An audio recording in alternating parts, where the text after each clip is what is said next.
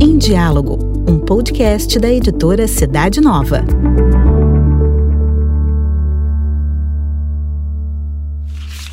Palavra de Vida.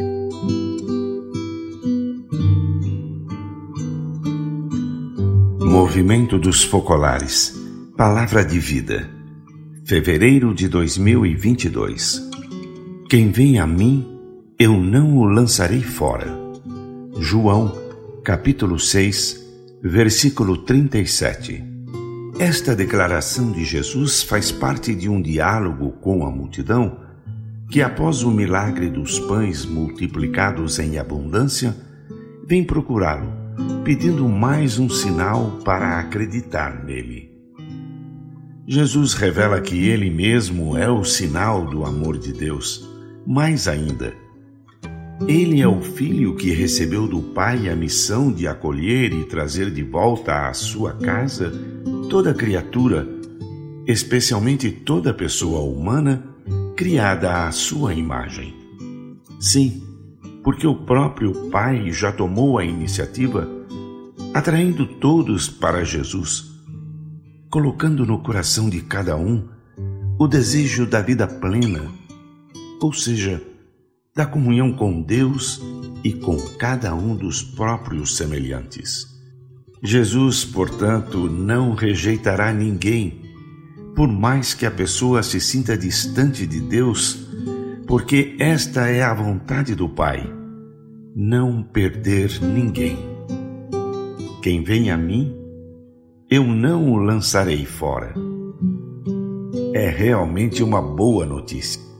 Deus ama a todos imensamente. Sua ternura e sua misericórdia são dirigidas a cada homem, a cada mulher.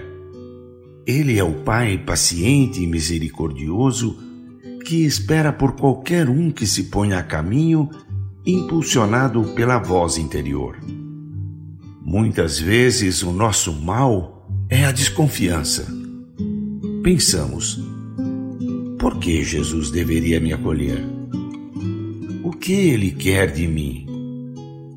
Na realidade, Jesus só nos pede que nos deixemos atrair por Ele, libertando o coração de tudo o que atrapalha, para poder acolher com confiança a gratuidade do seu amor.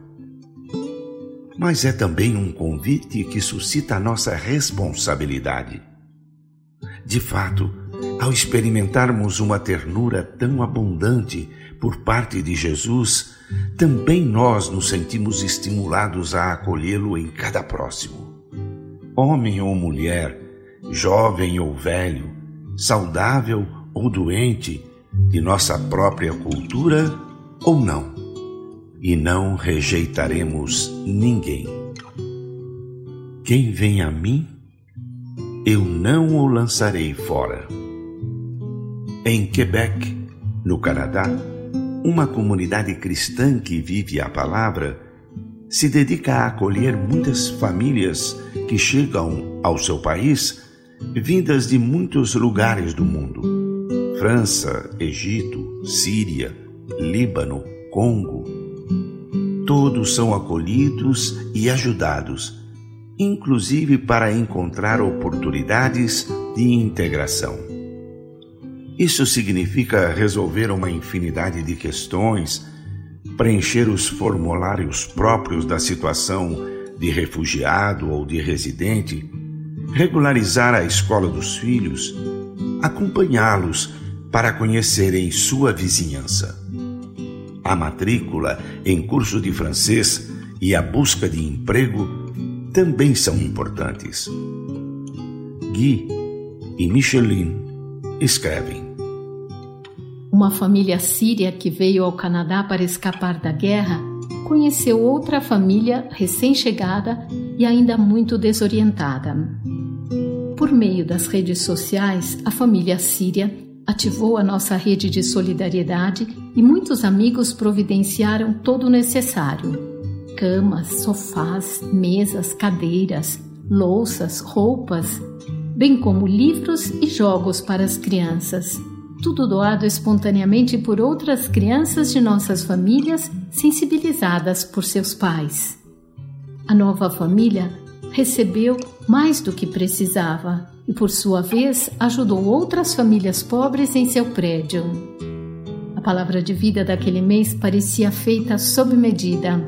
Amarás o teu próximo como a ti mesmo. Quem vem a mim, eu não o lançarei fora. Esse é um modo de transformarmos em vida esta palavra de Deus, testemunhando a proximidade do Pai diante de cada próximo, individualmente e como comunidade.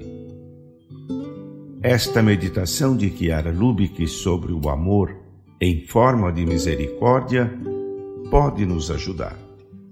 É o amor que nos faz abrir os braços e o coração aos infelizes, aos martirizados da vida, aos pecadores arrependidos. Amor que sabe acolher o próximo desencaminhado, seja ele amigo, irmão ou desconhecido, e o perdoa infinitas vezes. Amor que não mede e não será medido. É uma caridade que floresce mais abundante, mais universal mais concreta do que aquela que a alma antes possuía. De fato, ela sente nascerem dentro de si sentimentos parecidos com os de Jesus. Percebe aflorarem-lhe aos lábios, para todos os que encontra, as divinas palavras: Sinto compaixão da multidão. A misericórdia é a última expressão da caridade, aquela que arremata. E a caridade supera a dor, porque a dor só existe nesta vida, enquanto o amor perdura também na outra. Deus prefere a misericórdia ao sacrifício.